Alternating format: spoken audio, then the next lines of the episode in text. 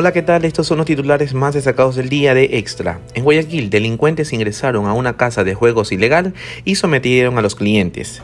Además, en una camaronera se detectaron 380 paquetes de cocaína y tres personas resultaron detenidas. La variante Delta deja su primera víctima mortal en la provincia de Los Ríos. Y en los deportes, Anthony, el Pipa de Ávila, fue detenido en Italia por problemas de narcotráfico. Entrate de estas y otras noticias solo en extra.es.